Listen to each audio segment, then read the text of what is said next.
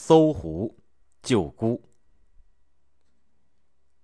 晋景公宠信奸臣屠岸贾，屠岸贾跟晋国的功臣赵盾有仇，三番五次的想谋害他，都没有办到。后来赵盾死了，赵盾的后代赵朔等人的势力还很大。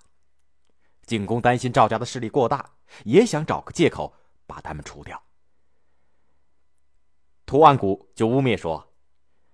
当初赵盾指使叔伯兄弟赵川把先君灵公赐死，赵家还招收门客、暗藏兵器，这两条罪状足够了。晋景公的胆儿也壮了，他吩咐屠岸贾去抄斩赵家。屠岸贾亲自带领军队，把赵家的男女老少杀得一干二净。屠岸贾再一检查，单单少了赵朔的媳妇儿庄姬。庄姬是晋景公的妹妹，她正在怀着孕，躲在她母亲的宫里。屠岸贾请求国君让他上宫里去杀她。晋景公说：“母亲最喜欢我这个妹子，算了。”屠岸贾说：“听说她快生孩子了，万一给赵家留下逆种，将来必有后患。”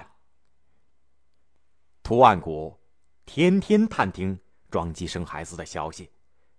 赵家的两个门客。老相国赵盾的心腹公孙杵臼和程婴也在探听消息，想救赵氏孤儿。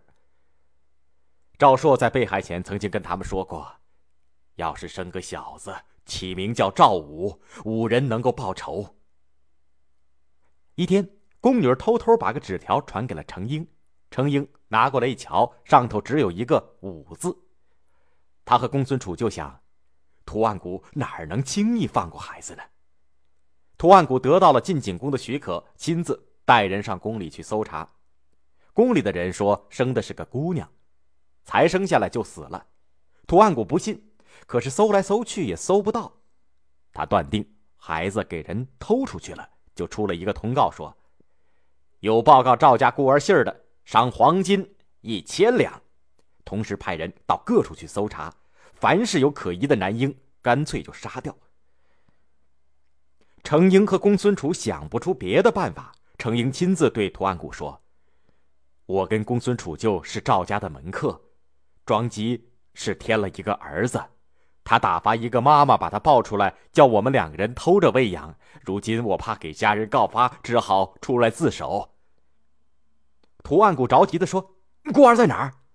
程婴说：“在首阳山后头。”屠岸贾说：“你跟我一块去搜。”程婴领着屠岸贾一队人马，直到首阳山后几间草棚的面前。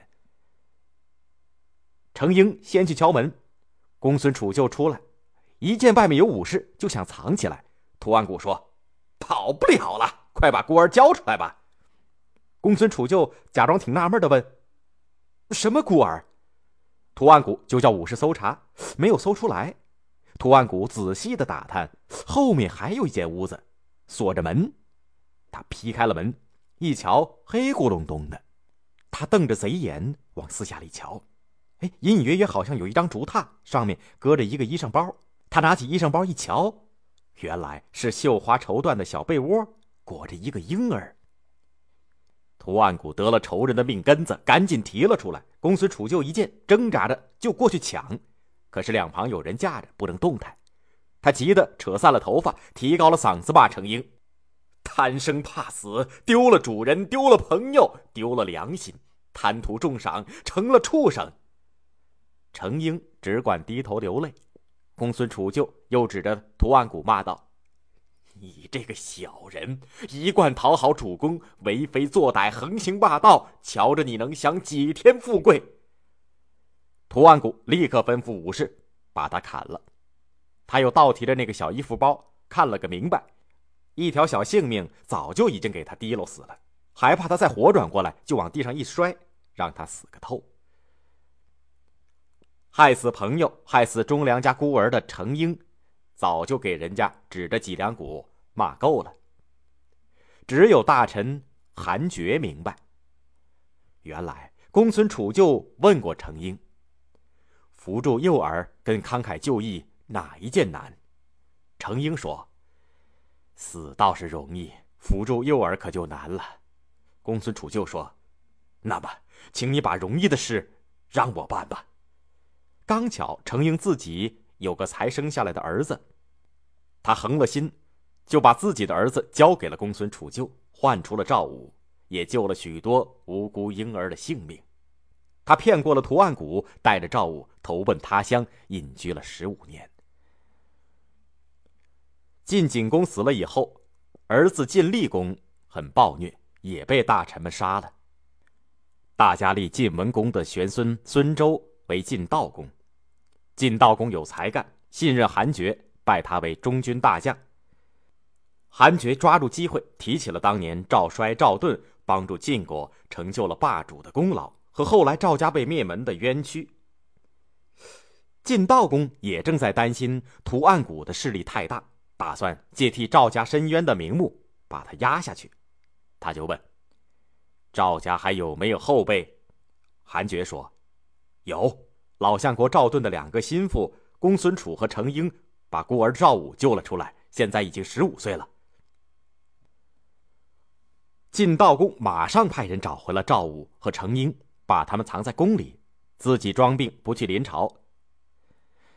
大臣们听说国君生了病，都上宫里去看望，图案谷也在里头。晋悼公一见大臣们都到齐了，就说。当初赵衰、赵盾为了国家立过大功，谁都知道他们是一家忠良。大伙听了都叹着气说：“赵家在十多年前就已经灭族了。”晋悼公叫赵武、程婴出来，韩厥说：“他就是赵氏孤儿赵武，当初被赵氏的家臣程婴用儿子换下来的。”图案谷吓得魂儿都没了。瘫在地上直打哆嗦，晋悼公说：“不把图案谷杀了，怎么能够平得了民愤？”他立刻吩咐武士们把图案谷砍了，又吩咐韩厥和赵武带着士兵抄斩图案谷的全家。晋悼公替赵家伸了冤，启用赵武，下令减少劳役，开矿开荒，操练兵马，这些事情都做得很好。临近的诸侯又都全归顺了他，这么一来，晋国就又强大起来。